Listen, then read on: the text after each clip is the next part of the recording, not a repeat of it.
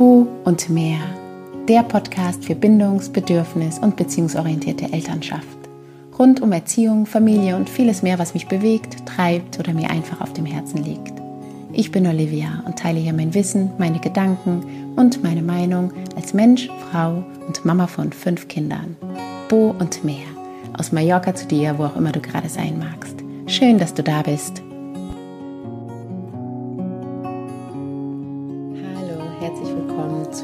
Zweiten Folge von Bo und mehr. Ich freue mich total. Ähm, ja, dass du mir wieder deine Zeit schenkst. Heute zu einem ja durchaus ambivalenten Thema Regretting Motherhood. Frauen, die es bereuen, andauernd bereuen, Mutter geworden zu sein. Ähm, ein vielschichtiges Thema, vielseitig. Das hier ist meine Seite, meine Sicht, die aber nicht Wahrheit sein muss, kann anteilig in Gänze gar nicht. Ich bin gespannt, was du denkst auf deine Sicht und deine Seite. Teil das gern mit mir im Anschluss. Was ist dein erster Gedanke, wenn du das hörst? Da ist eine Mama, die es bereut, ein oder auch mehrere Kinder bekommen zu haben. Denkst du dir, aha, wie kommt's? Oder, ja, kann ich verstehen? Oder, puh, krass, die armen Kinder. Die allermeisten Menschen werden wahrscheinlich letzteres denken. Das arme Kind, die armen Kinder. Was muss das für eine Frau sein, dass sie das ihren Kindern antut? Und genau darüber möchte ich heute sprechen. Über das arme Kind. Ist es das wirklich? Und über die Mutter, die eben nicht ist, wie man es von einer Mutter eben erwartet, meint erwarten zu dürfen. Und dabei geht es vor allem, wie immer, um Ehrlichkeit, Authentizität, Bock und aber auch Mut auszuhalten und letztlich, ja, ich sag mal, Lösungsversuche oder Ideen für ein. Was machen wir denn jetzt damit? Ich mag zunächst kurz erklären, was genau das eigentlich ist, dieses Regretting Motherhood. Ja, auch wenn die deutsche Übersetzung eigentlich ziemlich genau wiedergibt, äh, was es sein will oder um was es geht. Mutterschaft bereuen. Wenn man sich mit dem Thema so ein wenig beschäftigt, kommt man nicht an Orna Donnet vorbei. Das ist eine israelische Soziologin, die 2015 meine ich, 2015 ein Buch mit genau dem Titel veröffentlicht hat, Regretting Motherhood, in dem es um Mütter ging oder geht, die genau das tun, bereuen, Mutter geworden zu sein. Und dabei geht es um ganz verschiedene Frauen und Mütter. Also manche von ihnen wurden zur Mutterschaft vom Partner gedrängt, andere wollten unbedingt Kinder und dann sind sie von Realität alles andere als positiv überrascht, gar erschlagen worden. Und ich glaube, das ist so ein ganz wichtiger Punkt bei dem Thema, dass nicht jede gleich bereut, nicht jede bereuende Mutter ist gleich, hat die gleichen Beweggründe und fühlt sich gleich, handelt gleich, fühlt gleich. Ähm, und in der Studie und im Buch geht es um israelische Frauen, das definitiv erwähnenswert ist, weil das Thema Mutterschaft und Kinder, Kinder haben dort eben einen besonders hohen Stellenwert hat. Also zur Zeit der Studie galten laut Donnes damals mindestens drei Kinder als Standard. Und zeitgleich wird dort aber von den Frauen dann auch erwartet, dass sie am besten bis zur Geburt und schnell danach wieder arbeiten. Und diese Erwartung ist sowohl gesellschaftlich als auch familiär alles andere als versteckt, was es für Frauen, die diese Erwartung nicht erfüllen können oder wollen oder eben zwar erfüllt haben, diese aber alles andere als erfüllend wahrnehmen, unmöglich macht, darüber zu sprechen. Und ähm, nochmal, es gibt nicht die bereuende Mutter, es sind wirklich verschiedene Manchen ist das der Mama sein zum Beispiel wirklich eine unerträgliche Last. Äh, manche haben sich da irgendwie arrangiert, abgefunden und es gibt ganz viel dazwischen. Die allermeisten aber, wenn nicht vielleicht sogar alle begleitet, ein krass schlechtes Gewissen. Und das ist äh, schon mal interessant, weil es ja erstmal tatsächlich runtergebrochen nur mein Gefühl geht. Also die Mutterschaft zu bereuen ist zunächst mit keiner fixen Handlung konnotiert. Also klar, in vielen Köpfen, aber eben nicht faktisch. Seine Mutterschaft zu bereuen ist nicht gleich, sein Kind zu verabscheuen oder zu vernachlässigen. Ähm, die Autorin war selbst überrascht, wie groß die Debatte dazu hier in Deutschland zum Beispiel war, weil bis dato kein wirklich sichtbares Thema. Aber ja, in Wahrheit wurde sehr schnell deutlich, wie groß das Thema doch auch bei uns ist. Und ähm, dass quasi nichts davon zuvor spürbar war, lag einfach daran oder liegt daran, dass es ein absolutes Tabuthema war oder auch immer noch ist. Ne? Also Mütter, die nicht glücklich sind, Mutter zu sein, äh, weil das geht ja gar nicht. Es ist schließlich das Allergrößte, Kinder zu bekommen. Und ja, klar, anstrengend, aber dieses Lächeln der Kinder, wir kennen es alle, da sind doch alle Mamas sofort entschädigt für alles, für alle Entbehrungen der Mutterschaft. Und ähm, dass Frauen scheinbar dazu bestimmt sind, Mutter zu werden, sieht man auch an, ja, oftmals mitleidigen Blicken und ja, Kommentaren, Reaktionen zu kinderlosen Frauen. Selbst bei denen, die sich bewusst gegen Kinder entschieden haben, ähm, gibt es immer so Standardprophezeiungen, dass diese später bestimmt mal sehr traurig und einsam äh, sein werden. Weil äh, ohne Kinder kann man ja eigentlich ne, wirklich nicht glücklich sein, weil Kinder sind gerade für Frauen der Sinn des Lebens. Und ähm, im Grunde wird die Frau also über ihre biologische Funktionsfähigkeit definiert, beziehungsweise ihr ihre Lebensgestaltung festgelegt. Und eine Frau, die das nicht bestätigt, muss irgendwie kaputt sein. Zumindest und in jedem Fall kann sie keine gute Mutter sein. Weil eine gute Mutter liebt ihr Kind nicht nur mehr als sich selbst. Äh, sie stellt das Glück ihres Kindes auch über ihres und hat verdammt nochmal dankbar, wie selig zu sein über das Wunder, welches ihr Körper hervorgebracht hat. Und ähm, weil wir alle, auch die von uns, denen es eben nicht so geht, genau so sozialisiert sind, genau diese Vorstellungen und Werte internalisiert haben, ist es eben kein Spleen oder lächerlich gegenteilig zu empfinden. Diese Frauen fühlen sich ja nicht gut dabei. Es ist nicht, hey, ich bin so cool, ähm, ich bereue, dass ich Mutter geworden bin, ähm, ich finde es scheiße, dass ich Kinder habe, yay sondern ähm, es ist dieses Gefühl in sich neben einem anderen, weil diese Frauen sind ja genauso sozialisiert, welches genauso laut schreit, dass was ich da eben auch fühle falsch ist, dass ich falsch bin. Und schlimmer noch, es ist nicht nur die, die eigene Ambivalenz, sondern parallel und additional die Beschämung von außen. Dieses omnipräsente, noch nicht mal hinter vorgehaltener Hand, sondern laut ausgesprochene, du Rabenmutter, dein armes Kind, was ist nur kaputt mit dir? Und ähm, ja, ich selbst habe da eine Erinnerung, die hier, glaube ich, ganz gut passt ähm, vor locker zehn, länger, mehr als zehn Jahren oder gut zehn Jahren. Irgendwas so in dem Raum, zehn Jahre.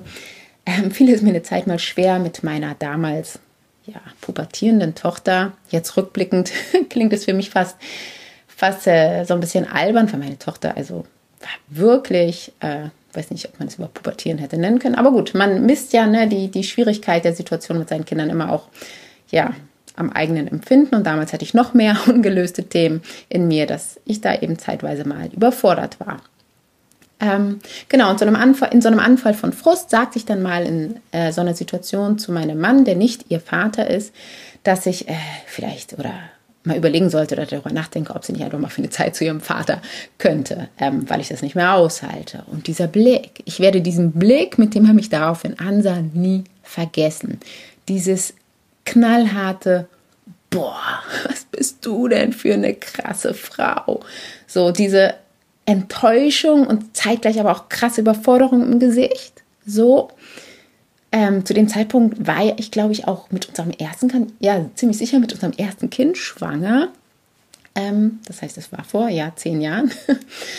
Und ähm, das, war, das war krass für mich. Und ich habe tatsächlich seitdem niemals wieder schlecht über eines unserer gemeinsamen mittlerweile drei gesprochen.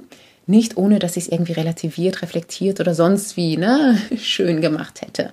Das hat krass gesessen und ist mir jetzt auch, als ich über diese Folge nachgedacht habe, so bewusst geworden, was das mit mir gemacht hat. Und ich meine, wie oft ne, geht uns das Herz auf bei Liebeserklärungen, die da lauten, ich liebe dich über alles, du bist die beste Mama für unser Kind, du tust alles für unser Kind, stellst sich immer hinten an und ich hätte mir keine bessere Mutter als dich für unser Kind wünschen können. Und klar ist diese gesehene Wertschätzung schön, aber diese Ideen in den Köpfen all der Partner und Partnerinnen, die genau von ihren Müttern und Vätern so sozialisiert wurden, von Müttern teilweise aufgezogen wurden, gerade so in den 60er Jahren vielleicht. Von Müttern, die nur für die Familie lebten, nur zu Hause waren, sich natürlich auch nicht beklagten und das ebenso als Status quo abgespeichert haben, als richtig, als noch krasser Liebe, Mutterliebe. Die, ähm, die machen es einem nicht leichter, weil man so ja noch nicht mal im Kreis seiner engsten Vertrauten über seine Gefühle sprechen kann, sich nicht offenbaren kann, sich nicht traut. Und ähm, dazu stelle ich mir dann auch noch manchmal vor, wie es für neurodivergente Mütter ist. Also Frauen, die irgendwo im Spektrum, vielleicht bei ADHS oder Autismus liegen. Wie ist das, wenn ich beispielsweise Lautstärke, schrille Töne, Hektik neurologisch, physisch nicht ertragen kann? Denn mal ehrlich, oftmals sind Kinder eben laut und senden nonstop, nonstop, nonstop Reize, die ja selbst neurotypische Eltern gerne mal überfordern oder an den Rand des Wahnsinns treiben. Wie ist das, wenn das Dauerzustand ist? Könnte ich einen Menschen lieben, der mich quasi permanent anstrengt durch seine natürliche Art zu sein, also annehmen, wie er ist, diesen Menschen um mich haben wollen? Und wenn ja, wie sehr schmerzt es, diesen kleinen Menschen, den ich nun also so sehr liebe, eigentlich nur aushalten kann, wenn er schläft? Wie weh tut es, wenn ich weiß oder besser meine zu wissen, als gute Mama sollte ich mein Kind genießen und aber all das nicht genießen kann, obwohl ich womöglich eigentlich will, unabhängig von strukturellen, gesellschaftlichen Konstellationen oder gar zusätzlich, also on top. Wäre ich dann eine schlechte Mama, weil mein Gehirn anders funktioniert als das anderer Frauen? Das ist krass. Und unabhängig von allem, zuallererst sprechen wir hier nochmal von Gefühlen. Es geht nicht um Mütter, die ihre Kinder beispielsweise aufgrund ihres Bedauerns, Mütter geworden zu sein, vernachlässigen. Im Gegenteil. Eigentlich berichten sogar alle Fachleute, beispielsweise welche mit betroffenen Frauen arbeiten, therapeutisch, wie auch immer, dass diese sehr oft besonders bemüht sind. Es geht in der gesellschaftlichen Diskussion also, wie leider so oft, gar nicht ums Kind. Auch wenn das immer der erste oder zweite Aufschrei ist, das arme Kind. Es geht um die Frau, die Frau, die sich wagt zu fühlen, was sie nun mal fühlt. Und nicht nur das, die sich dreisterweise neuerdings sogar wagt, über diese Gefühle zu sprechen. Und das nicht nur leise mit ihren besten Freundinnen, sondern immer öfter sogar öffentlich. Das ist für sehr viele Menschen schlicht unerträglich. Untragbar für eine Gesellschaft, die auf Frauen baut, die genau dieses Mutterbild bedienen. Verständlich, denn die bei so vielen Gelegenheiten eingeworfene Floskel, was wenn das alle machen würden? Was wenn alle Frauen so denken würden? Kann man hier durchaus zu einem sehr dramatischen Szenario hochspinnen. Was, wenn Frauen nur noch Kinder bekämen, wenn sie es selbst wirklich wollten? Was, wenn es keine mehr wollte? Und genau das macht das Thema für mich tatsächlich viel weniger bedrohlich, als umso wichtiger. Wir reden hier nämlich nicht von einer kleinen Randgruppe, einer Nebensächlichkeit. Klar, diese Donnes-Studie, die ist nicht repräsentativ, sollte sie auch gar nicht sein. Aber ich glaube, wir dürfen davon ausgehen, dass es sehr viele bereuende Mütter gibt. Die Anzahl derer, die sich traut, darüber zu sprechen, wird vielmehr die Spitze des Eisberges sein. Denn in einer Gesellschaft, in der ich als Mutter nur richtig bin, ähm, schamlos auftreten kann, wenn ich in dieser Rolle aufgehe, ist es A nicht nur unwahrscheinlich, dass Mütter es zugeben, wenn es nicht so ist. Und B ist es sehr schwierig, bis teilweise wahrscheinlich unmöglich, dieses Gefühl überhaupt zuzulassen, spüren zu können. Denn ich glaube, dass viele von uns gar nicht wissen, wie uns geschieht, wo wir wirklich stehen emotional, weil wir diese Option zu fühlen gar nicht haben, uns nicht erlauben, sie uns schlicht nicht erlaubt ist. Und nein, ich glaube nicht, dass alle Frauen so fühlen. Ich glaube noch nicht mal, dass es die Mehrheit aller Frauen ist. Das ist nicht der Punkt. Ich glaube aber, dass die Diskussion sich nicht darum drehen sollte, ob es okay ist, sich so zu fühlen. Weil niemand, weder Gesellschaft noch sonst wer, die Deutungshoheit über die Gefühle anderer hat. Punkt. Komplett indiskutabel. Ich persönlich glaube, es gibt dennoch, insbesondere aus meiner Sicht natürlich, zwei existenzielle relevante Fragen, die erste ist, was können wir als Gesellschaft tun, damit Frauen freiwillig und gern Kinder bekommen? beziehungsweise gerne Mutter sind, denn wie bereits erwähnt, sind unter den Müttern viele, die auch gerne Kinder wollten. Da geht es nicht so sehr ums Kind, sondern um alles, was das Leben mit Kind mit sich bringt, beruflich, partnerschaftlich und in diversen anderen Bereichen des Lebens von uns Frauen, Kontexte, Erwartungen und vor allem teilweise zumindest je nach eigener Privilegienlage sehr limitierenden Möglichkeiten, denen wir, sobald wir ein oder gar mehrere Kinder haben, nicht entkommen können. Ja, Limitierungen, die schlicht strukturell verursacht sind. So gehen wir zum Beispiel in Partnerschaften und meinen, freiwillig den Part übernommen zu haben, daheim zu bleiben, was natürlich oftmals sicher gegeben ist, aber zeitgleich eben auch aus Gründen passiert, wie weil der Mann ja besser verdient und es deswegen anders gar keinen Sinn macht, gar nicht zur Debatte steht, ohne auch nur zu hinterfragen, warum er das denn tut. besser verdienen. Ich werde jetzt keine Themen wie Gender Pay Gap und so weiter aufmachen, es sprengt den Rahmen. Aber ich denke, der Punkt ist klar. Und es ist absurd, weil wenn wir nicht darüber sprechen, es nicht erlauben, darüber zu sprechen, weil wir uns unwohl dabei fühlen oder gar Angst vor gesellschaftlichen Entwicklungen haben, die vor allem der Männerwelt nachteilig werden könnten, dann führt es ja nicht dazu, dass diese Frauen sich anders fühlen. Die Gefahr also irgendwie gebannt ist. Es ist wichtig, und zwar für alle, zu enttabuisieren, den wertfreien Dialog zu ermöglichen. Denn nein, es geht dabei nochmal nicht um einzelne persönliche Emotionen individueller, sensibler, mega empfindlicher Frauen, sondern um systemverursachtes Unbehagen und Missempfindungen einer sehr großen Menschengruppe. Und es ist nicht, zumindest definitiv nicht allein persönlichkeitsabhängig, gehausgemacht, sich derart zu fühlen. Ich würde da durchaus von einer Beschneidung des Rechts auf die eigene weibliche Wahrnehmung sprechen. Wir Frauen neigen ja eh dazu zu übertreiben, ne? Wissen wir ja. Ironie auf.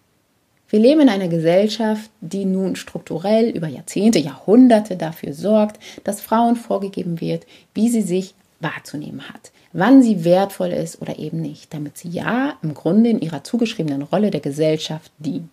Klingt übertrieben und so hardcore feministisch, aber wenn man das mal so auseinander nimmt, ist es tatsächlich so. Es ist nicht übertrieben. Es ist nicht sonderlich emotional. Einzig die allgemeine Wahrnehmung dieser Fakten, die dazu führt, dass wir es gesamtgesellschaftlich belächeln oder eben verurteilend abtun, kleinreden, ja, die mag vielleicht dazu führen, dass wir das Thema belächeln und als übertrieben aufgebauscht wahrnehmen. Es ist und bleibt aber für sehr viele Frauen ein existierendes, riesengroßes Thema. Und ich glaube, man kann das durchaus psychische, weil eben emotionale Benachteiligung nennen, die ganz klar patriarchal gewünscht und forciert ist. Denn natürlich, Frauen, die sich selbst nicht eingestehen, frei zu fühlen, wie es ist, Mutter zu sein, die machen, was sie sollen. Kinder kriegen, sich aufopfern und dabei die Klappe halten, lächeln und wenn irgend möglich auch noch hübsch dabei aussehen. Neuerdings bitte, während Sie auch parallel an Teilzeitkarrieren basteln. Echte Power oder sollte ich sagen Traumfrau. Ganz wichtig, dabei geht es mir nicht darum, ne, dass Mutterschaft nicht definitiv etwas krass Schönes sein kann. Für sehr, sehr viele Frauen auch ist, natürlich. Das ist by the way auch so eine sinnfreie, wie definitiv verständliche Sorge, genau einiger oder womöglich vieler dieser wirklich zufriedenen Mamas, dass die, denen es anders geht, in irgendetwas nehmen könnten. Nur was? Reputation womöglich? Wir Menschen funktionieren da irgendwie so, ne? Es äh, scheint uns schwer bis unmöglich auszuhalten, wenn Menschen, andere Menschen in wesentlichen Punkten anders denken als wir. Frisuren, Geschmack, Mode, da geht das alles noch klar. Sind wir tolerant, ne? jeder wie er will. Aber da, wo es dann um Werte geht, also Themen, die wir mit unserer Person, unserem Leben verknüpfen, da ist ganz schnell Schluss mit Toleranz und auch mit lustig. Anstatt also andere Wahrnehmungen neben unserer stehen zu lassen, wie wir das beim Thema Frisuren zum Beispiel tun, ähm, beziehen wir das dann auf uns. Was erstmal gar nichts Schlechtes ist, denn yay, wir sind soziale Wesen, wir beziehen uns aufeinander, wir wollen Bestätigung, insbesondere von unserer Gruppe. Und eine Gruppe sind hier erstmal alle Mamas. Und es gibt, glaube ich, wenig, wenn überhaupt irgendeine andere Gruppierung, unfreiwillige Gruppierung auch, also weil alle Mamas sagen ja nicht, komm, wir sind alle Mamas und sind in einer Gruppe, sondern es ist einfach so eine sich selbst äh, ne, organisierende Tatsache.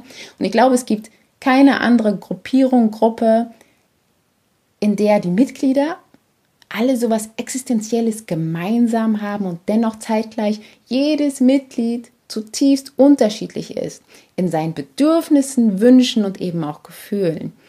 Und da scheint es manchmal echt naiv zu rufen, hey Frauen, lasst uns zusammenhalten, so. Denn es ist nicht leicht. Es ist nicht leicht. Und wenn wir uns nun mit unserer Mutterschaft stark identifizieren, darüber definieren, dann ist eine andere Mama, die sagt, dass sie das Muttersein bereut, ein krasser Angriff auf nicht nur unsere Vorstellung, sondern unsere Person, unser Leben, teilweise unseren Sinn des Lebens. Und wenn ich dann meinen ganzen Wert an meine Mutterschaft knüpfe, was nicht wenige Frauen tun, und es wäre plötzlich voll akzeptabel zu sagen, dass Muttersein eben nicht das Beste ist, was Frau passieren kann, was Frau leisten kann. Dann stelle ich ja automatisch mich in Frage. So, und ähm, was läge da näher, als die Frau, von der die Gefahr der vermeintlichen Abwertung ausgeht, einfach mal schnell zu diskreditieren, indem ich ihr unterstelle, eine schlechte Mutter zu sein, zu behaupten, dass ihr Kind arm dran wäre. Denn das ist für eine Mama so ziemlich das Degradierendste überhaupt. Nur die gute Mutter ist richtig, nur die gute Mutter darf sein. Keine Mama will eine schlechte Mama sein. Das ist echt Versagen auf kompletter Linie. Warum stressen uns Leute, die uns beobachten im Umgang mit unseren Kindern so dermaßen? Weil wir genau das fürchten, Kritik an unserer Mutterschaft. Ja, und wenn mir das gelingt, dass ich die andere Mutter klein gemacht habe, dann fühle ich mich als gute Mutter, die ihre Kinder und ihr Leben mit den Kindern liebt, wieder richtig. Dann bin ich beruhigt, darf mein privilegiertes Weltbild behalten, muss mich nicht mit Problemen anderer befassen, mich gar beeinflussen lassen und bin einfach wieder safe. Denn das, was so eine schlechte Mutter von sich gibt, ist schließlich komplett irrelevant. So funktionieren im Grunde sämtliche hitzige Debatten unter Erziehungspostings. Genau so. Gute Mutter, schlechte Mutter. Und da werden dann Kinder vorgeschoben, die einem leid tun, aus denen nichts wird und so weiter und so fort. In Wahrheit geht es aber viel zu oft um die Frauen selbst. Und damit komme ich dann zu meinem zweiten Punkt. Äh, ist vielleicht untergegangen, ich sagte ja. ähm, ich habe zwei Punkte bei all dem Gequassel. Ähm, der zweite Punkt ist das Kind. Das Kind, um das es eben sehr wohl geht, gehen muss, meiner Meinung nach. Und um das es meiner Meinung nach leider viel zu wenig geht in der Diskussion. Denn wie gesagt, wird das Wohlergehen der beteiligten Kinder eher als Vorwand benutzt, um die eigene Sicht und die eigenen Emotionen in Verbindung mit der eigenen Mutterschaft äh, zu verteidigen. Und dieser Teil wird jetzt vielleicht unbequem, schmerzhaft vielleicht, weil es eben nicht einfach ist, Ambivalenz auszuhalten, weil Mutterschaft übrigens, ob bereut oder nicht, krass ambivalent ist, weil wir Frauen nicht gewohnt sind, Ambivalenz auszuhalten, weil Ambivalenz immer auch bedeutet, es gibt mehrere Optionen. Es ist nicht schwarz-weiß und genau das soll Mutter eben nicht haben, die Wahl. So, nicht wirklich, sie soll es zwar glauben, aber was ist das für eine Wahl, wenn nur eine Möglichkeit in die gesellschaftliche, oft auch familiäre und soziale Akzeptanz führt? Genau, keine. Und so fehlt es uns, glaube ich, an Übung, all diese gegensätzlichen und schwierigen Gefühle A zu fühlen und dann eben B auch zuzulassen, zu ertragen, auszuhalten. Hm, was meine ich damit? Ähm ich fange mal so an. Also das, was wirklich jede mir bisher begegnete bereuende Mama, also egal ob in echt, online, Literatur, im Folgesatz betont ist, dass sie ihr Kind natürlich trotzdem liebt. Und da geht es mir jetzt nicht darum, ob das so ist oder nicht, sondern dass auch wenn wir heutzutage zumindest in manchen Räumen sagen dürfen, ich würde nicht nochmal Kinder bekommen, ich bereue, dass ich Mama geworden bin, wir müssen hinterher schieben, dass wir trotzdem eine gute Mutter sind, dass wir unsere Kinder natürlich lieben und das Beste für sie wollen, so wie es normal von Müttern erwartet wird. Was das für Frauen bedeutet, die ihre Kinder psychisch bedingt beispielsweise nicht lieben können, mag ich mir gar nicht erst vorstellen. Und auch von anderer Seite, also Psychologen, Psychologinnen zum Beispiel betonen das auch, dass diese Mütter ja eben keine Rabenmütter sind, sondern sich trotzdem sehr häufig für ihre Kinder besonders aufopfern. Und ähm, ich kann mir auch vorstellen, dass das durchaus oft getrieben ist von dem ne, schlechten Gewissen, was sie begleitet. Nochmal, es geht ja gerade nicht darum, wer sein Kind liebt oder nicht, sondern darum, dass viel zu tun ist, solange Mütter nur über negative Emotionen und Gedanken zu ihrer Mutterschaft oder gar Kindern sprechen dürfen, wenn sie die Schuld dieses Verfehlens, dieser Unfähigkeit auf sich nehmen, wenn sie ein schlechtes Gewissen haben, zumindest bitte hin und her gerissen sind, quasi ihr Fehlverhalten einsehen. Also im Grunde bedauern zu bedauern. Dann ist man manchmal eben bereit, darüber zu sprechen. Und nochmal, dabei geht es eben nicht um das Wohl der Frauen, geschweige denn der Kinder. Ich meine, unsere Gesellschaft hat noch nicht mal Kinderrechte im Grundgesetz, also bitte. Es geht darum, dass Mutterschaft eben Mittel zum Zweck ist. Und diese armen Kinder, das ist halt ne, das Argument, das gerne benutzt wird, weil es funktioniert. Das Patriarchat kann immer noch ausreichend gut damit leben, wenn Frau trotzdem tut, was sie tun soll. Ihm doch egal, ob sie nun dabei happy ist oder nicht. Wenn sie trotzdem alles gibt fürs Kind, mit oder ohne schlechtem Gewissen, hey. Und daneben sind da dann noch Frauen, die sich trauen, offen über das Bereuen ihrer Mutterschaft zu berichten und dann noch einen weiteren, definitiv mutigen Schritt gehen und sagen, ja, hey, ich bereue es, Mama geworden zu sein und nochmal, hey, ich habe oft, sehr oft gar keinen Bock auf mein Kind. Also viel weniger Spur von schlechtem Gewissen, selbstbewusst. Klar, nicht ohne, aber ich liebe mein Kind natürlich, weil es eben wahrscheinlich bei den allermeisten auch einfach so ist, dass sie ihre Kinder lieben, muss man ja auch mal sagen. Ähm, ja, also Frauen, die konkret sagen, mein Kind nervt mich total die sich beklagen über dieses lächerliche gerne Rollenspiel als elterlichen Endgegner sehr oft Tag ein, Tag aus, die sagen, ich bin froh, wenn mein Kind woanders ist oder die eben, wenn das Kind beispielsweise in der Kita abgegeben ist, sagen, wow, jetzt beginnt die schönste Zeit des Tages. Also eben ganz konkret nicht nur, ich bereue es, Mama geworden zu sein, sondern ich habe auch wenig Lust, allzu viel Zeit mit meinem Kind zu verbringen. Und Achtung, auch das Gefühl ist legitim. Wir reden über Wahrnehmungen und die gehören der wahrnehmenden Person. Auch das sind valide Gefühle, die gefühlt werden dürfen, wertfrei, wichtig sogar, wie ich finde, weil nochmal, nicht darüber zu sprechen, macht ja nicht, dass die Gefühle und Wahrnehmungen nicht da sind. Und vielleicht müssen diese Gefühle ja auch nicht weggehen. Also ich meine, wer hat das Recht, das zu pathologisieren? Ne? Muss man auch mal drüber nachdenken. Und manche Frauen berichten zum Beispiel auch, dass sie da mit ihren fünf, sechs oder siebenjährigen Kindern darüber sprechen, dass sie eben nicht gern Mama sind. Und ähm, alle Bedenken dazu, die natürlich eingeworfen werden, werden dann mit so einem kein Problem, mein Kind weiß, dass ich es trotzdem liebe, weggewischt. Und das läuft dann so irgendwo zwischen einem ehrlichen und offenen Umgang mit dem Kind. Oftmals finde ich auffällig explizit mit Töchtern, um diese eben vorzubereiten oder zu bewahren vor dem quasi gleichen Schicksal. Und ähm, meine Frage da ist wertfrei, wirklich wertfrei, aber ich frage mich, ob es zwischen Eltern und Kind bei diesem Thema einen ehrlichen, offenen Umgang braucht.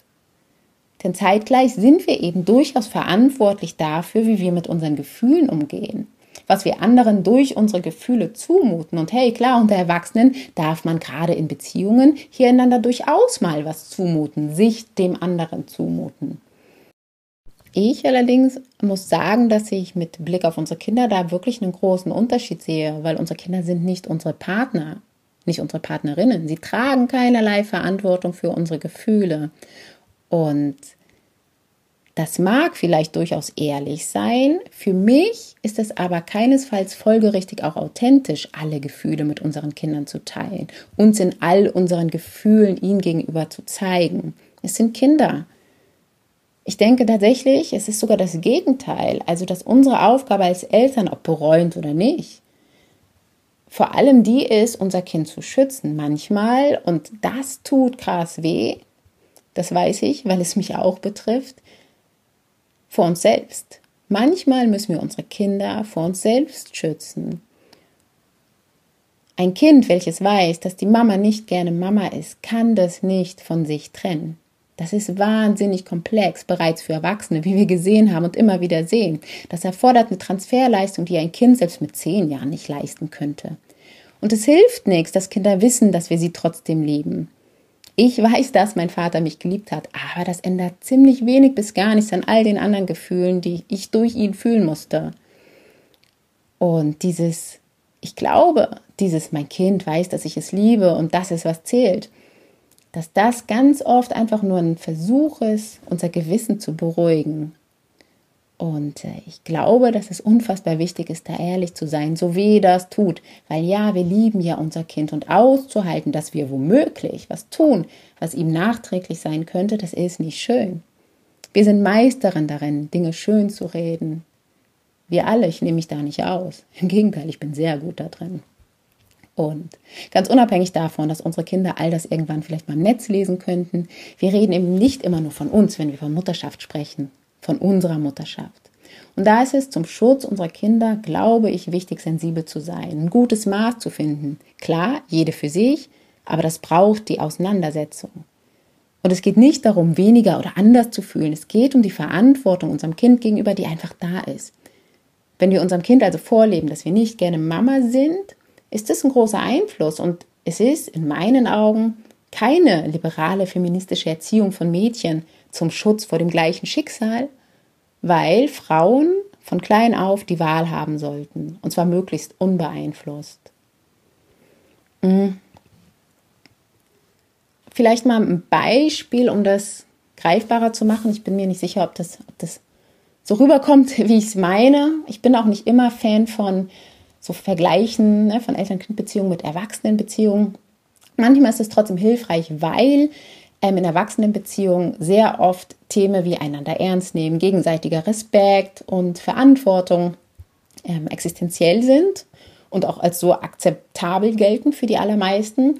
Und genau das sind eben auch essentielle Punkte in Eltern-Kind-Beziehungen, außer dass diese Werte eben durch die einseitige elterliche Verantwortlichkeit für die Qualität in der Beziehung mit dem Kind ähm,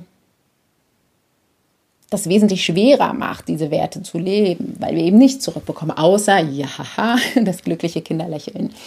Ähm, Genau, also die Erwartungshaltung, die ich persönlich in Erwachsenenbeziehungen durchaus in Teilen für angemessen halte, ist in Eltern-Kind-Beziehungen eben nicht angebracht und das macht es schwierig. Aber gut, stellen wir uns vor, du bist jetzt, sagen wir mal, mit einem Mann in einer Beziehung. Und der schreibt täglich auf Instagram, sobald du das Haus verlassen hast, dass er unfassbar froh darüber ist, dass du weg bist. Weil, bei aller Liebe natürlich, du ihn einfach wahnsinnig nervst. Weil du eben eine Frau bist. Also wie angeblich alle Frauen permanent reden willst, immer nur rumnörgelst, weil Socken irgendwo liegen und deine weiblich hohe Piepstimme schwer zu ertragen ist. Du weißt, weil ihr darüber gesprochen habt, dass er eigentlich lieber Single wäre, weil ihm so vieles fehlt. Er manchmal das Gefühl hat, all den Erwartungen, die ihr so in der Beziehung ne, aneinander stellt, ihr lebt konventionell, er arbeitet, du bist daheim, ihn erdrücken. Er sich aber nicht trennen will, weil ihr habt ja Kinder und er dich eben auch abgöttisch liebt. So, das weißt du. Und da geht es jetzt nicht darum, die männliche Seite als Opfer zu stilisieren. Es geht wirklich jetzt hier um dich in dieser Rolle. Wie fühlst du dich? Also klar, du weißt, der Mann liebt dich. Du weißt aber auch, dass die Tatsache, dass ihr nun mal meinetwegen verheiratet seid, dazu führt, dass er sich unfrei fühlt, unglücklich ist. Und ja, der Vergleich klappert ein bisschen. Dennoch sehe ich hier auch drei wichtige Punkte dass wir erstens wütend wären, würde jemand so über seine Partnerin sprechen. Das müssen ja noch nicht mal wir selbst sein. Wir würden das mit Respektlosigkeit benennen, zu Recht, weil das ja per Definition genau das ist, respektlos. Wir würden wahrscheinlich auch Diskriminierung erkennen, weil Frauen allgemein als nervig zu bezeichnen, ähm, ist auf jeden Fall äh, Tatbestand der Diskriminierung durchaus gegeben. Ähm, das dürfte man als Mann nicht sagen. Zu Recht nicht, nicht ungestraft.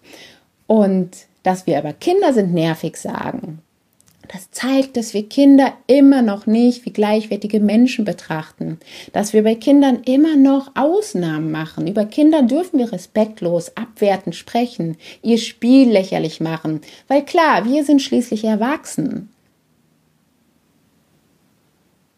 Und der zweite Punkt wäre, du kannst gehen in dieser Beziehung wenn es dir nicht gut geht. Unsere Kinder können das nicht.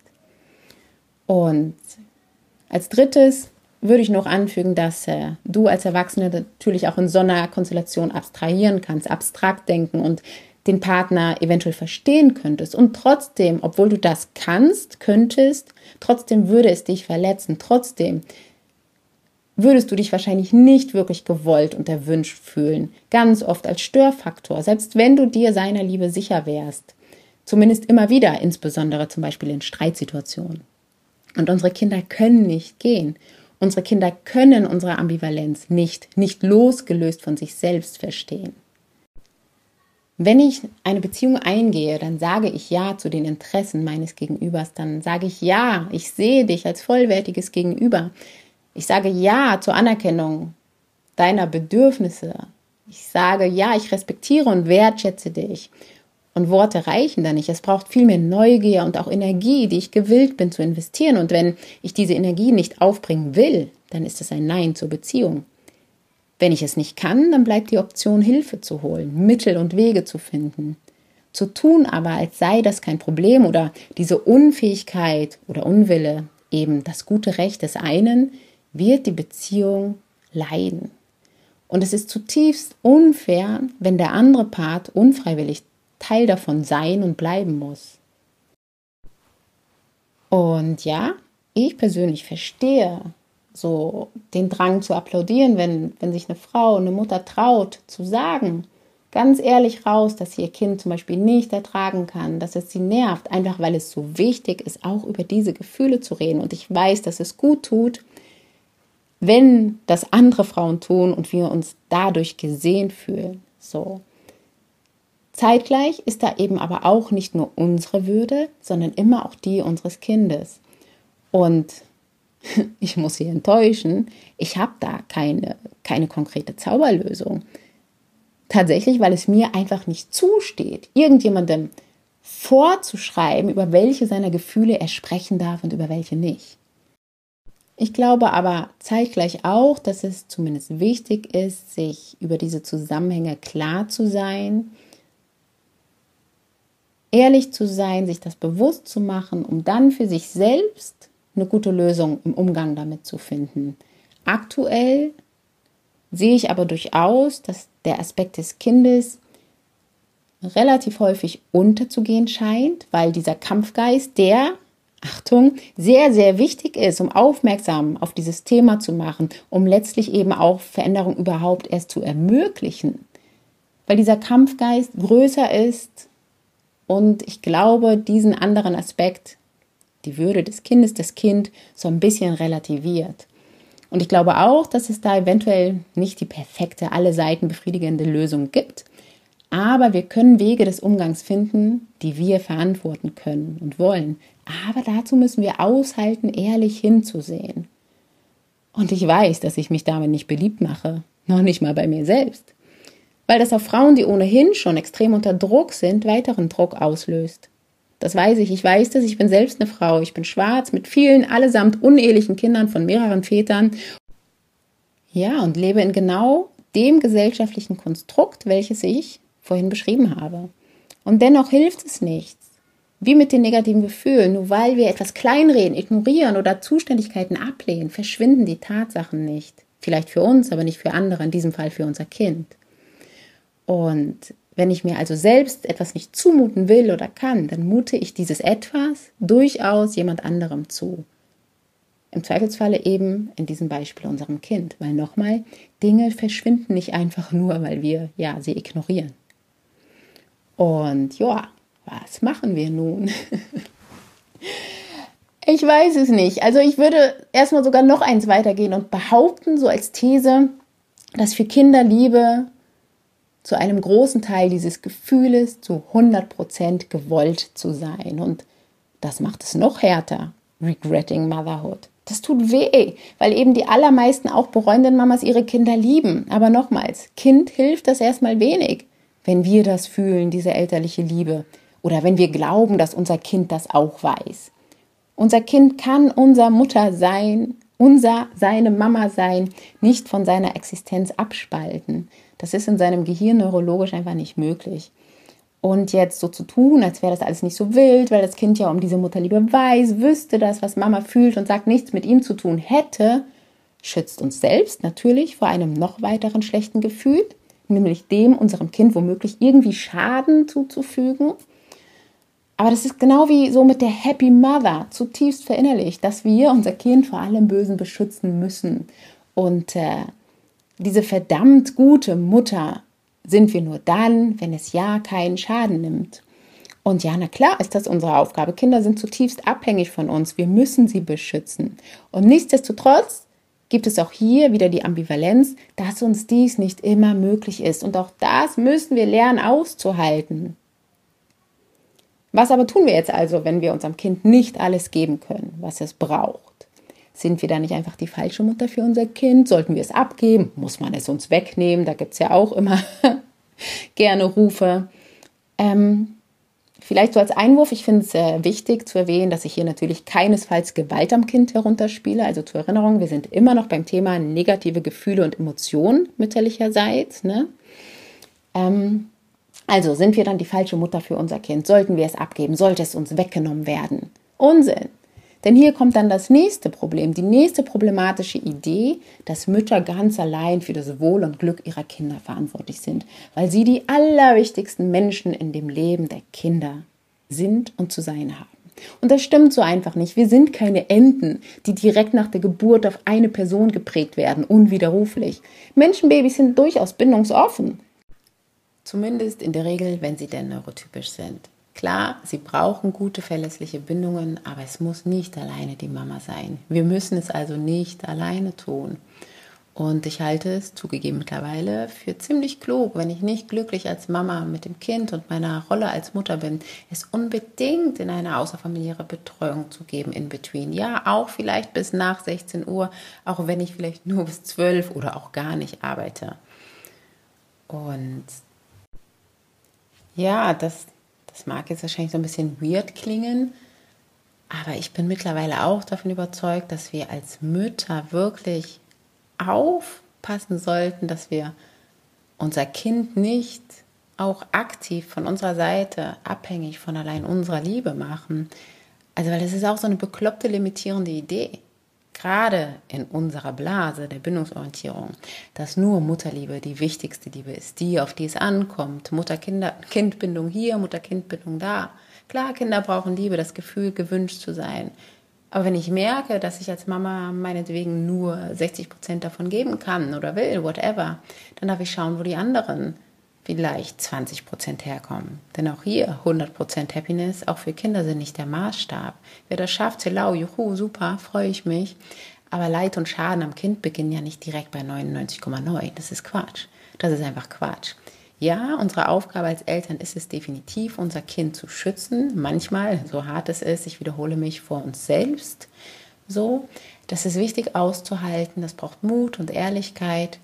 Und zeitgleich müssen wir auch aushalten, dass wir dieser Aufgabe nicht immer gerecht werden können. Und das ist okay. Das ist absolut okay. Und es braucht Optionen und Netzwerk.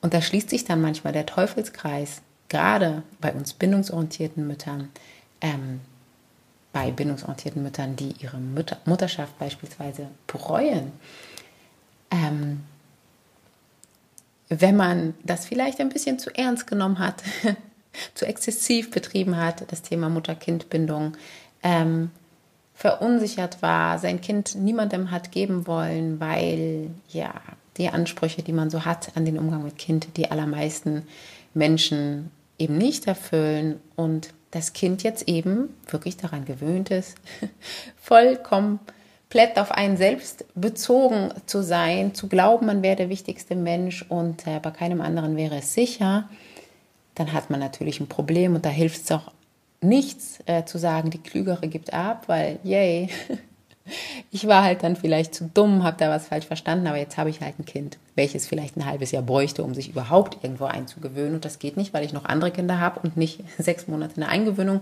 betreuen kann und es auch keine Einrichtung gibt, die das mitmacht. Zum Beispiel. Und es gibt ja aber auch zum Beispiel autistische Kinder oder sonst irgendwie neurodiverse Kinder, die eben vielleicht tatsächlich sich nur an eine Person binden können. Also gute Tipps, gut gemeint, sind nicht verkehrt, weil sie manchen Müttern natürlich helfen, aber andere Mütter werden wahrscheinlich hysterisch und verzweifelt lachen über genau diese Tipps, weil sie ihnen nichts bringen. Und deswegen ist es wichtig, dass es natürlich um Entlastung geht, aber es braucht natürlich auch Ideen und Optionen, die nicht nur auf dem Papier gut aussehen. Und auch hier, es ist, es ist so eine ganz komische Situation.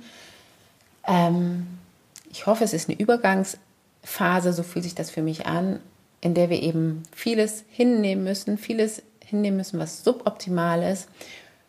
Auch, dass es dafür eben keine allgemeingültige Lösung geben wird, weil es ein strukturelles Problem ist. Das muss dort angegangen werden, wo es eben, wo das Übel beginnt. Und das ist ja ein gesellschaftliches Thema. Wir müssen aufhören, Frauen, Müttern vorzuschreiben, wie sie gut, richtig oder eben auch nicht sind.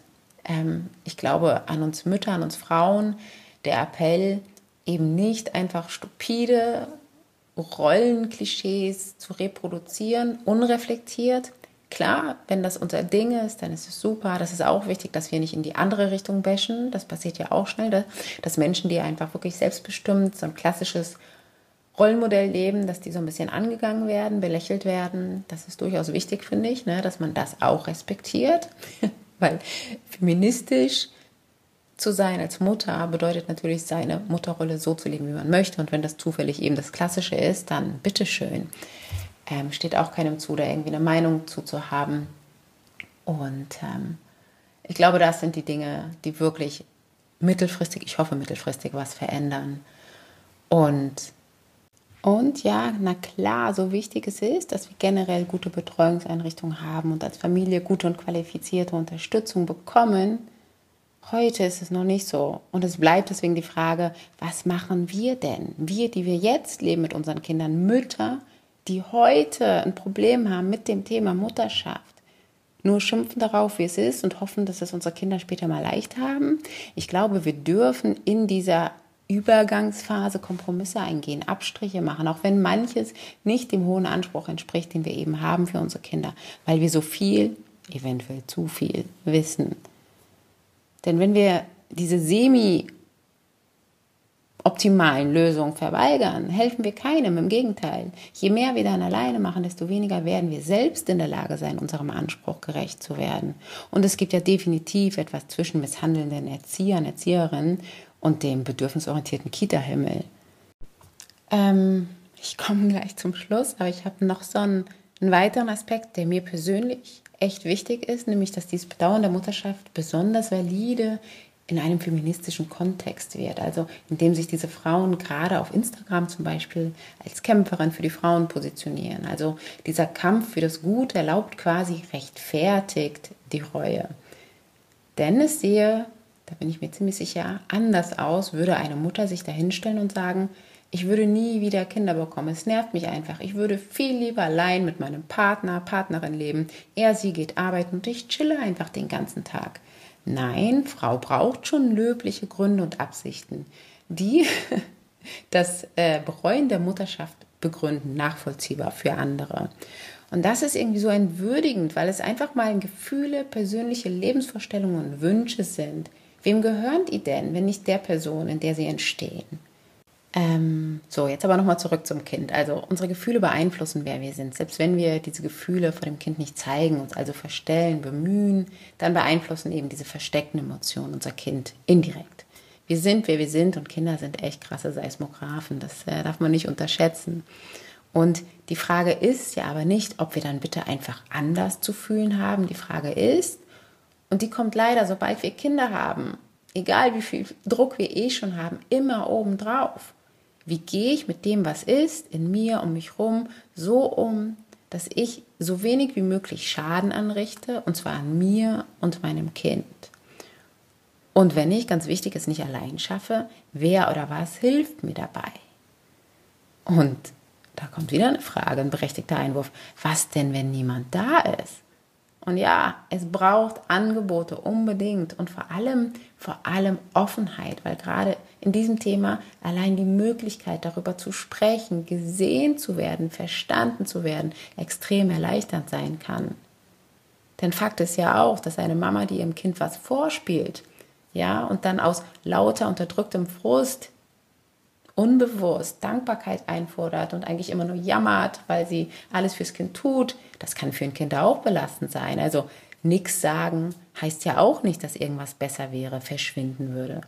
Wir brauchen einfach einen Umgang, wie wir ehrlich über uns sprechen können, ohne andere Menschen, Kinder sind Menschen, abzuwerten oder zu sehr in unser persönliches gesellschaftliches Dilemma mit reinzuziehen. Und da wäre ich sehr für noch mehr Austausch, also auch wirklich ganz konkret mit Hinblick auf diese Thematik. Plus ja, so ein paar eigentlich gar nicht so komplexe Sachen. Also einfach mal aufhören, immer vom Optimum zu sprechen, was ich jetzt hier wahrscheinlich auch ein paar Mal getan habe.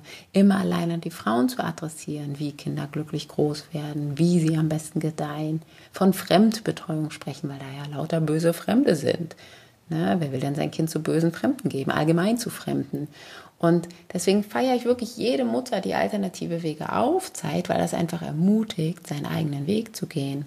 Und parallel wünsche ich mir eben den Mut und die Kraft, dass wir bei all diesem Kampfesmut, den wir haben, der wichtig ist nochmal, weil ohne den wird diese notwendige Veränderung einfach nicht möglich sein. Nicht vergessen, unsere Kinder zu schützen, so gut es uns eben möglich ist und wenn wir das brauchen, weil uns nicht genug möglich ist, Unterstützung suchen und finden.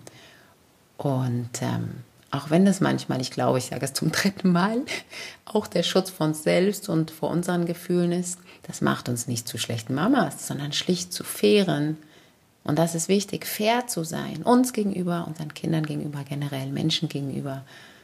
Und äh, Mütter sind keine Autos, denen man aufgrund guter Leistung, Verlässlichkeit und Funktionalität, auch gerne Optik, ihre Wertigkeit zu oder abspricht. Interessant übrigens am Rande, ja, dass Mütter ja zum Beispiel bis so 80er Jahre, glaube ich, quasi asexuell waren und heute dann gerne mal als Milf gefeiert werden. Ähm, ganz anderes Thema. Aber ähm, ja, Mama sein ist einfach Ambivalenz par excellence. Es gibt nicht die Lösung, es gibt nicht die perfekte Mutter und auch noch nicht mal die gute Mutter. Dennoch aber, und das eigentlich immer, Verantwortung, sobald Kinder im Spiel sind, die wir tragen, auch wenn wir sie teilen. So, wir tun gut daran, sie zu teilen. Da bin ich wirklich mittlerweile überzeugt davon. Es hätte mir persönlich total viel erspart. So, und mein Lebensmodell ist bestimmt nicht das komplexeste, komplizierteste, schwierigste. Und ich habe schon wirklich auch zu kämpfen. Ne? Da kann ich mir ansatzweise vorstellen, wie es für andere Menschen ist, die in anderen ähm, Konstrukten stecken. Und ja, dazu brauchen wir einfach andere Menschen. Wir brauchen eine Gesellschaft, die uns sieht. Wir brauchen Freunde, wir brauchen Familie, wir brauchen Partner, Partnerinnen und ganz wichtig Vorbilder, die mutig darüber sprechen. So, weil worüber wir nicht sprechen, das äh, findet nicht statt. Das ist nicht, das darf nicht sein. Und was wir nicht brauchen, ist Verurteilung und Vorschriften. Ich mag vielleicht jetzt tatsächlich abschließend festhalten, es sind nicht unsere Gefühle, die uns zu einer guten oder schlechten Mama machen. Es ist und bleibt die Verantwortung, die wir für diese Gefühle übernehmen oder teilen oder abgeben. Lediglich, da bin ich mir schon recht sicher, ignorieren sollten wir diese Verantwortung nicht, weil sie da ist, sobald das Kind da ist. Gewollt, bereut oder nichts davon. Mit Kindern kommt immer auch eine Verantwortung. Und ja, es ist nicht fair, dass die auch wieder auf unseren Schultern liegt, dass auf unseren Schultern liegt, die zu delegieren. Ich würde mir auch wünschen, dass sich andere Eltern, der andere Elternpart von alleine in der Regel mehr engagieren würde, dass das, das anders wäre. Aber solange es nicht so ist, bleibt uns, glaube ich, wenig anderes und parallel eben natürlich auch laut zu sein und aufzuklären. Und ja, wenn wir die Verantwortung, also die die auch unsere Gefühle mit sich bringen, übernehmen, dann wird Authentizität draus. Und yay, das alles in einer Gesellschaft, in der es an gesunder Fehlerkultur fehlt, hm, scheint auf jeden Fall unmöglich. Äh, eine Gesellschaft, in der Fehlentscheidungen ein sichtbares Zeichen von Scheitern, Schwäche statt Stärke sind, ähm, in der einzig einigermaßen legitime Umgang, ähm, in der der einzig einigermaßen legitime Umgang mit solchen Fehlentscheidung eigentlich eine Entschuldigung ist und der unbedingte Vorsatz, es besser zu machen. Ja, in so einer Gesellschaft, in so einem Kontext scheint alles, was ich jetzt hier gesagt habe, irgendwie wie ein Witz, äh, leicht dahergesagt. Und vielleicht ist es auch ein Witz, vielleicht ist es eine Farce, das weiß ich. Und ich weiß aber auch um den Schmerz dieser, ich mag betonen, meiner Wahrheit, meiner Gedanken, weil ich eben auch eine von denen bin, die im nächsten Leben so keine Kinder bekommen würde. Zumindest nicht fünf. Nicht wegen der Kinder. So viel Rechtfertigung muss sein, das haben wir heute gelernt. Natürlich nicht wegen der Kinder. ähm, nicht in dem gleichen Kontext von Gesellschaft, in dem ich heute Kinder habe, nicht im gleichen Kontext, in der gleichen Vorstellung von Partnerschaft und Rollenklischees. Denn auch ich habe mir brav ausgesucht, was ich sollte statt wollte. Natürlich auch erst, wie sollte es anders sein, erkannte im Nachhinein. Und dennoch sollte es darum gehen, im Eifer des Gefechts, für mich zumindest nicht meine Kinder zu diskriminieren, das zumindest zu versuchen, nicht meine Kinder zu diskriminieren, um meine eigene Diskriminierung als Frau und Mama irgendwie wieder wettzumachen oder zu bekämpfen. Weil da wird mein Kind, meine Kinder werden dann zum Mittel, zum Zweck, genauso wie ich es als Frau dem Patriarchat eigentlich bin. Und das ist einfach krass objektivierend und weder sind Kinder Objekte noch sind wir Objekte. Es hat irgendwie so einen Fadenbeigeschmack für mich von Treten nach unten. Und das ist einfach nicht fair. Es ist einfach nicht fair. Auch wenn das vielleicht verständlich ist, nachvollziehbar. Ne? Also ich bin, ich bin wirklich jemand, ich verstehe das. Ähm, aber Verständnis bedeutet ja immer noch nicht, ne? dass, dass es gut ist oder dass man zustimmt. Und nichtsdestotrotz ist Verständnis total wichtig und hilfreich. Mhm. Genau, also vielleicht sollte es uns, uns Selbstgetretenen quasi jetzt viel weniger um richtig und falsch allein gehen, sondern wirklich einfach um Ehrlichkeit. Ehrlichkeit, weil nur daraus Authentizität wachsen kann. Denn Ehrlichkeit allein kann furchtbar destruktiv sein. Authentizität ist es niemals. Authentizität ist immer Respekt, weil es bedeutet, mich und meine Gedanken und Gefühle anhand meiner Werte zu hinterfragen, zu filtern, Verantwortung für diese zu übernehmen, in Kontext mit anderen Mitbeteiligten, meinem Kind zu setzen. Bei Ehrlichkeit geht es allein um mich, durchaus manchmal auch valide, was gute Beziehungen aber in der Regel brauchen, insbesondere die mit einem großen Machtgefälle, wie es zwischen Eltern und Kindern nun mal der Fall ist, ist Authentizität. Ehrlich kann, Ehrlichkeit kann wirklich sehr verletzen. Authentizität verschafft Augenhöhe und die macht echt einiges wett. Manchmal fungiert die so wie so, ein, so eine Art Kompensationskatalysator. Das klingt irgendwie mal wieder weird, wie so manches, was ich gesagt habe, aber das äh, kann ich aus eigener Erfahrung wirklich bestätigen. Und so schließe ich auch diese Folge jetzt wirklich mit der Ermutigung an dich, zu sein, hinzuspüren, dir deine Gefühle zu erlauben in absoluter Ehrlichkeit, unzensiert und sie dann in Authentizität zu wandeln, weil es dein gutes Recht ist und das Recht deines Kindes. Danke fürs Zuhören. Fürs Zuhören und ich hoffe insbesondere hinhören und offen sein für meine Gedanken und nun deine eigenen Schlüsse daraus, die nur du selbst ziehen kannst und darfst. Alles Liebe. Das war eine Folge von Bo und Meer, dem Podcast für bindungs-, bedürfnis- und beziehungsorientierte Elternschaft.